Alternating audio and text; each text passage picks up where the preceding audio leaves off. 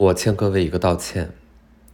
我在此向性骚扰的受害者们和每一个因为我上一期播客的内容感觉失望、感觉到愤怒的人，我向各位道歉，对不起大家。嗯，这一周的时间，我看了大家对我所有的评价、批评和情绪的表态。我非常能够理解大家为什么会有这么多失望的情绪，我也带入了大家的立场、观点和想法和感受，去回听自己上一期播客的内容。我没能在上一期播客的内容里第一时间站在受害者的这一边，共情大家的感受，我反而。在不断的说自己那些并不重要的情绪，他们显得无理、傲慢、不合时宜。大家对于我的内容也好、语气、语调等等也好，感觉到了不适。我非常抱歉，大家没有说错，我也没有感觉到冤枉和委屈。我非常理解大家的这种感受，而且我越听会觉得越明显。嗯，我错了，因为很长时间以来，在尤其是播客这个载体，很多人是拿我当朋友，我们在每周四用播客的方式对话，像是朋友对话的感觉。但是这一次在这个问题上，我并没有当一个好的、合格的朋友。我我在当下没能体会大伙儿的感受，让大家失望了，对不起。而且从上一期的内容之后的影响吧，就是它产生的发酵。带来了很糟糕的后果，转移了性骚扰事件本身的注意力，因此我自认为产生了非常非常不好的作用，挤占了受害者的发声空间，这是我非常不愿意看到的局面。这个局面因我而产生，我难辞其咎。就在性骚扰这个严肃的问题面前，我没能够帮助到。受害者去伸张正义，这是对我自己影响力的一次滥用，由此带来的愤怒的情绪，我万分理解，十分抱歉。我一定会跟大家一起持续关注性骚扰事件本身，关注受害者自己的发声。播客到现在是一百多期。这一百多期以来，我长期接受着大家对我的喜爱。有人说对我有滤镜，而我其实自己可能也对自己有这个滤镜了，以使得我很少对自己进行更彻底和认真的自我反思和自我总结。因此，上一期一百二十四。这一期的下架对我个人而言，永远是一个提醒。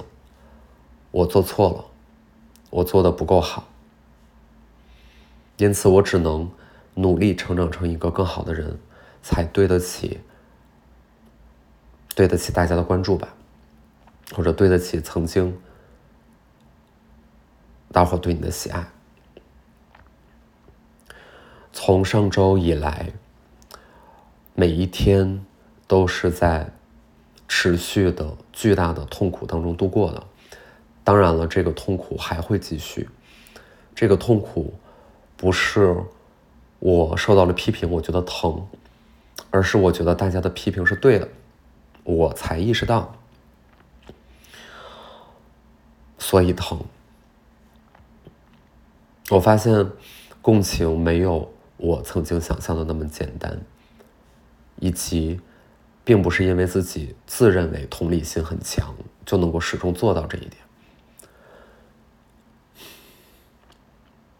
对此，我没有任何托词。直面自己的错误是我的义务。这个过程从发生的第一刻开始就非常的艰难，也很有必要。心情经历了各种各样负面的复杂的情绪，而时至今日，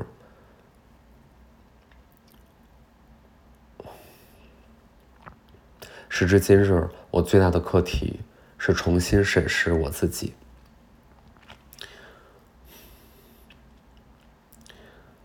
因此一面是在，呃，网上继续看到大家对我的声音、对我的批评、对我的指责，我全盘接受，我不委屈；而在现实生活里的这几天。我也很很难看别人的眼睛，我不敢直视对方。就前天走路是从办公室，嗯，走回家的这个过程，路过了人很多的地方，嗯，就低着头吧，就是也很恐惧。非常恐惧听到自己的名字，嗯，就是一晚上，前天晚上，然后走着走着呢，嗯，就有一个女生，她骑自行车，然后她突然间停了下来，然后问我说：“你好，我能问你个问题吗？”我说：“你好，请问。”他说：“他说，你的这个鞋是什么牌子的？看起来好软。”然后我就有一点错愕，然后就说是什么牌子的。嗯，他说你是在哪儿买的？我就说是在哪儿买的。他说你你方便嗯在我的手机上输入一下它的型号吗？我想回去查一查。真的，我在后面看，感觉这个鞋特别的软。然后我就把型号打在他的手机上，嗯，其实我没有想到我被人叫住时，在交流这个事儿，然后他就骑走了。他骑走之后，我就算是在街上爆发出，嗯，这些天以来第一次来自内心的哭泣吧，嗯，所以。